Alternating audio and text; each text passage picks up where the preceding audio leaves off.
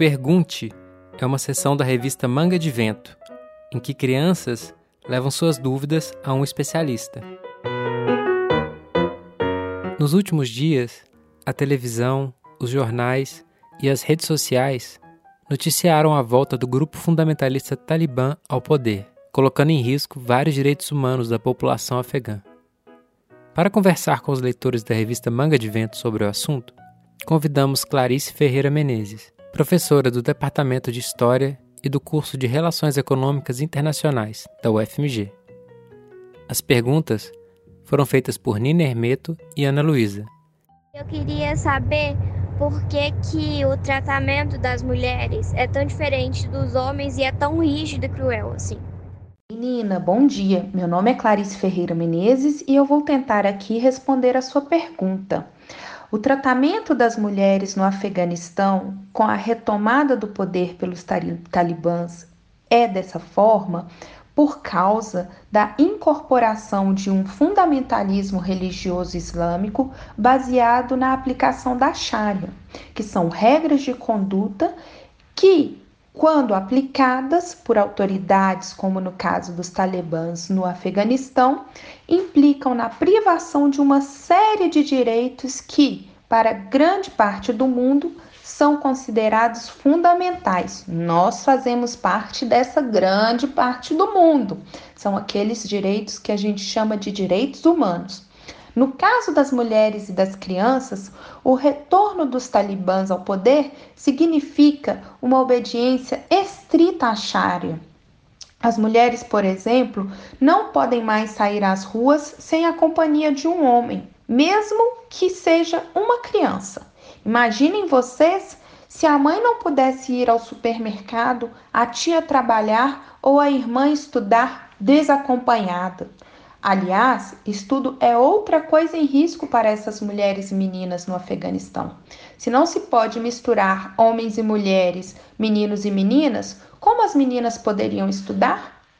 Vocês poderiam pensar com professoras, mas é importante lembrar que desde a década de 90, quando os talibãs chegaram ao poder pela primeira vez, as mulheres foram impedidas de ir à faculdade, de se tornarem médicas e, mesmo que a situação tenha mudado entre 2002 até 2020, os conflitos restringiram muitos espaços dessas mulheres e os direitos foram minimamente reconquistados nestes últimos anos. Só que, se uma mulher agora não pode mais sair desacompanhada e é convidada, proibida na verdade, de sair de casa, como ela vai dar aula ou estudar? São pouquíssimas as professoras no Afeganistão e elas estão sob constante observação a cada palavra que dizem e cada uma dessas palavras pode ser utilizada para puni-las. Para piorar, as mulheres têm um código de conduta, elas têm um código de vestimenta, tudo isso colocado ali para tirar a liberdade delas de andar pelos países livremente.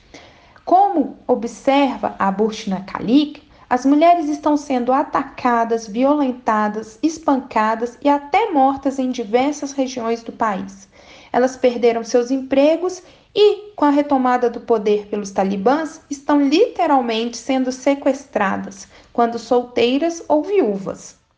Oi, Clarissa, tudo bem? Meu nome é Ana Luísa e eu queria saber o que a gente pode fazer para ajudar as mulheres afegãs é, no momento em que elas estão vivenciando agora.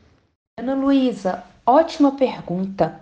Olha só, a gente tem que pensar o que nós queremos enquanto indivíduo. E aí, na hora em que a gente pensa no que nós queremos, a gente também pensa no que nós queremos para o outro ou para a outra, não é verdade? Feminismo nos ensina que a busca deve ser por igualdade acima de tudo e liberdade de todas e todos. Para isso, é necessário existir solidariedade. É preciso que cada uma e cada um de nós pense se gostaríamos de viver em um regime autoritário onde o medo nos domina. E como eu sei que a, que a resposta é não, né? a gente não quer isso, a gente precisa se unir internacionalmente em luta pela liberdade do Afeganistão e o reconhecimento da liberdade das mulheres, não apenas no Afeganistão, mas no mundo inteiro, né? Olha só, os afegãos têm um ditado que diz: é importante que o vizinho lembre que o fogo que consome a minha casa chegará à casa dele. Se a gente vive em comunidade, não é verdade que as fagulhas desse fogo podem acabar chegando até a gente? Então é necessário que a gente apague esse fogo também. Nesse sentido, diversas organizações internacionais, como a Unesco, organizações não governamentais e também movimentos sociais, como a Marcha Mundial das Mulheres, estão organizando a sociedade civil em torno da causa das mulheres e crianças afegãs, em solidariedade a essas mulheres e crianças. E também, claro, pelo fim do regime talibã no Afeganistão. Afinal, garantir a liberdade e a vida dessas mulheres só é possível com um regime que seja democrático, laico, livre. Movimentos como esse já foram feitos em outros momentos da história. Foi assim, por exemplo, que se deu a ação internacional contra o apartheid na África do Sul ou contra o conflito civil em Ruanda. Lembrando que em todos esses casos os grupos mais atingidos foram de mulheres e crianças, tá? As ações são muitas e eu poderia falar várias delas. Hoje, dia 1 de setembro, está acontecendo uma importantíssima. São as 24 horas de ação feminista. Imagine você que mulheres do mundo inteiro, organizadas pela Marcha Mundial das Mulheres, durante 24 horas, estão promovendo ações em suas comunidades para mostrar como a situação do Afeganistão afeta a vida das mulheres como um todo como um fundamentalismo religioso ameaça a todas nós. Talvez eu esteja aqui somando minha voz à voz de cada uma dessas mulheres. Será que eu estou ouvindo o eco daí? Que cada uma possa se, cada voz possa se levantar, que cada uma de nós possa, daqui de onde estamos, pressionar nossos governos para que não reconheçam a legitimidade dos talibãs no poder.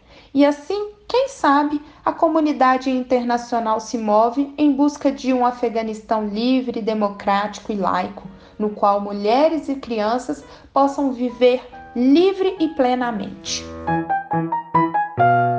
Se essa ou outras notícias estão te deixando triste demais, converse com um adulto de sua confiança. Cuide de você, porque vamos precisar de crianças e jovens fortes para somar vozes à da professora Clarice por um mundo melhor. O Pergunte é uma sessão da revista Manga de Vento.